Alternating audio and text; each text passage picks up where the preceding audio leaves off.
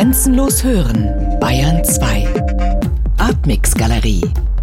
Immer freitags ab 21 Uhr im Hörspiel Artmix.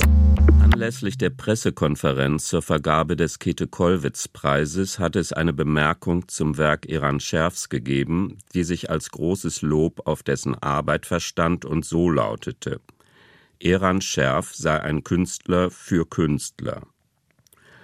Das hoffe ich natürlich auch, aber ich hoffe darüber hinaus, dass seine Kunst auch eine für Menschen ist, die sich nicht als Künstler verstehen, die aber den Freiraum, den sich Kunst für ihre Unternehmungen sucht und genommen hat, für eigene Erkenntnisprozesse nutzen und genießen. Künstler sehe ich in diesem Zusammenhang nicht als besonders hervorzuhebende Erkenntnisträger. Der Tellerrand des eigenen Werkes scheint dafür manchmal doch zu unüberwindbar.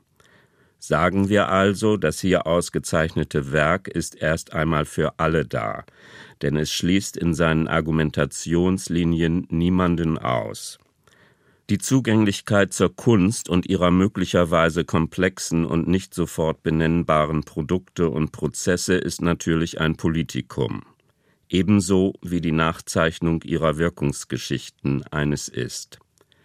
Gerade auch die Namensgebung dieses Preises gebietet einen Hinweis auf diese Sphäre. Die Naivität oder Verschlagenheit, mit der der Begriff des Politischen ins künstlerische Treiben und Geschäftsleben eingeführt wurde und dort haltlos Bewertungen abgibt, spricht für sich. Auch lehrt uns die jüngere Geschichte des Politischen, dass das Gebiet ihrer Bedeutungszuweisung ein unsicheres, interpretativ ambivalentes Unterfangen und vom jeweiligen Zeitgeist verbranntes Gelände ist. Der Terror beginnt nicht erst dann, wenn das Politische verbraucht und in pure Gewalt umgeschlagen ist. Diese Tatsache selbst mit Ausdauer auszustellen und vielschichtig zu beweisen, ist das große Verdienst des Werkes von Eran Scherf. Er stellt mit seiner Kunst Denk- und Erkenntnisräume her. Seine Ausstellungen sind räumliche Montagen aus Bild- und Schriftfolgen, Publikationen, möbelartigen Modulen, hängenden und hingelagerten Objekten und vorgefundenen Einrichtungen, zusammengehalten von vergangenen und gegenwärtigen performativen Akten, begleitet von Hörstücken und bewegten Bildern. Die Zuschauer und Zuhörer bewegen sich im Innenleben einer Dokumentation, die ihre Mittel fragmentarisch ausstellt. Iran Scherf arbeitet dabei mit den Gegebenheiten vorhandener Räume. Architektonische Einrichtungen und Lichtführungen werden in die Komposition und Ausrichtung seiner Installationen einbezogen. Die Räume werden quasi umgebogen um die Bauteile eines Argumentationsgebäudes auszubreiten und so eine räumlich-ästhetische Erfahrung zu ermöglichen. Erzeugt wird ein mit theatralischen Mitteln arbeitender Kommentar. Eranschärfs Material sind Gewichte, Gegengewichte und Verankerungen, gelochte Papiere, Kopien von Zeitungsausschnitten und Buchseiten in der Größe variable, aus Spannseilen geformte Sprechblasen, deren Umrandungen Schatten in ihr leeres Inneres werfen, erzeugen Illusionen von Perspektiven. Bilder, Bücher und Schrifttafeln auf seltsam beschnittenen Flächen hängen in Bündeln wie die Beute eines Pelztierjägers an Leinen und Ketten zum Trocknen von der Decke oder an den Wänden.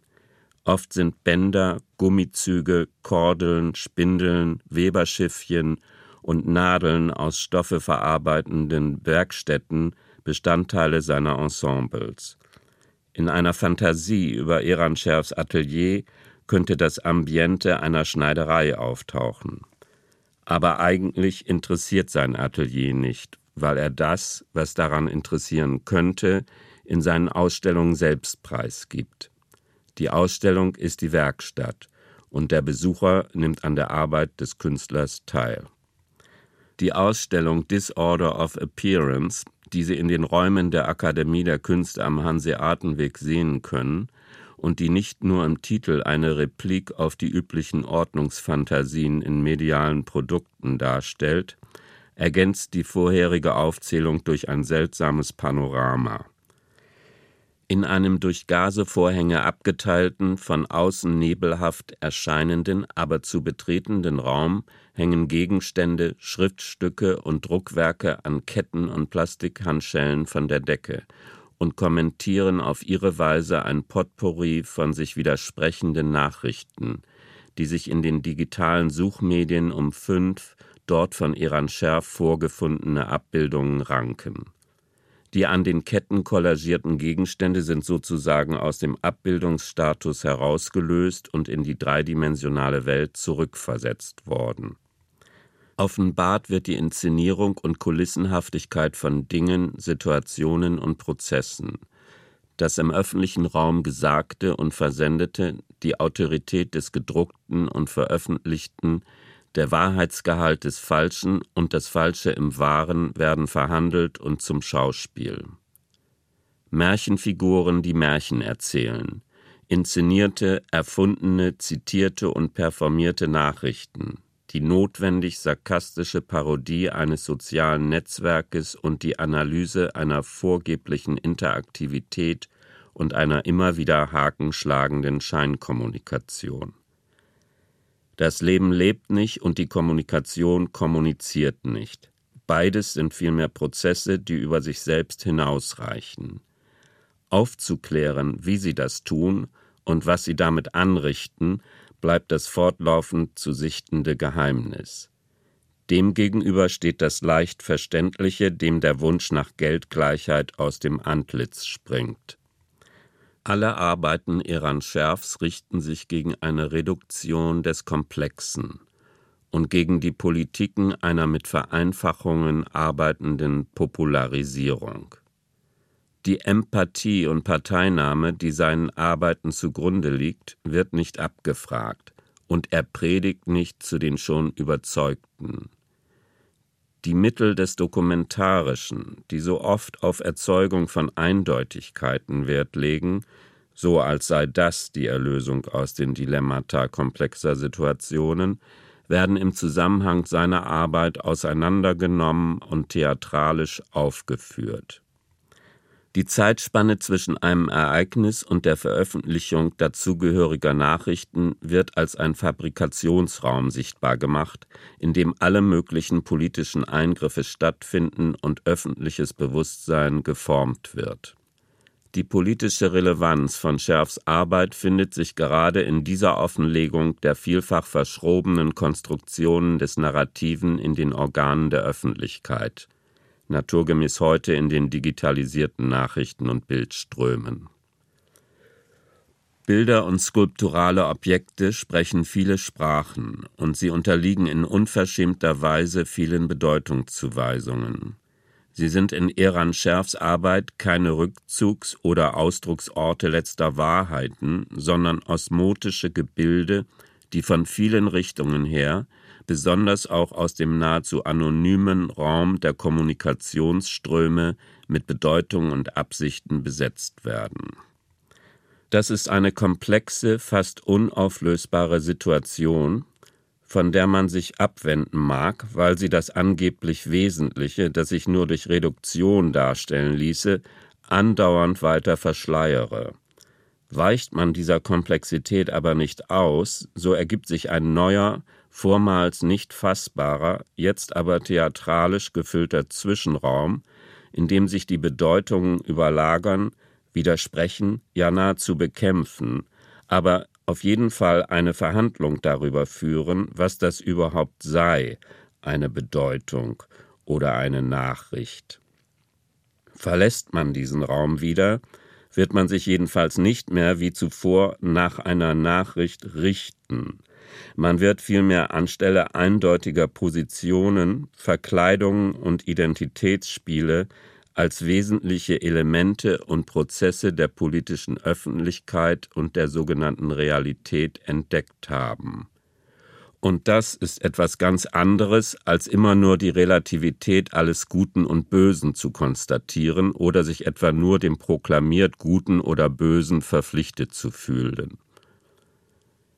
In den Installationen von Eran Scherf bleibt viel weiß. diffuse, nebelhafte Räume, angestrahlte Wände, vor denen sich Silhouetten abheben.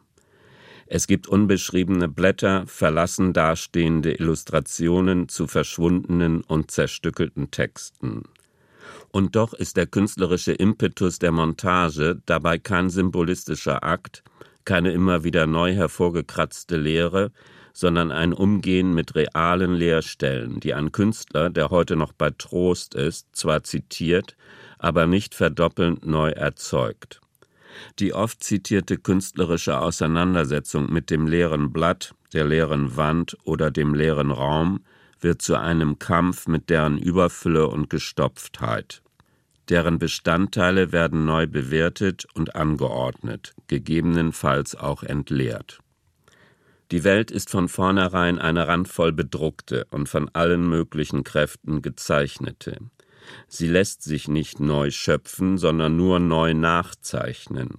Und jede ernstzunehmende Kunstform stößt eine vorhergehende nicht um, sondern sie hebt sie auf und überführt sie in ein neues Ensemble. Die Dinge sind vermittelt, ein einfaches Wiedererkennen ist ausgeschlossen aber sie sind unweigerlich anwesend oder tauchen in einem verschärften Kontext transformiert wieder auf.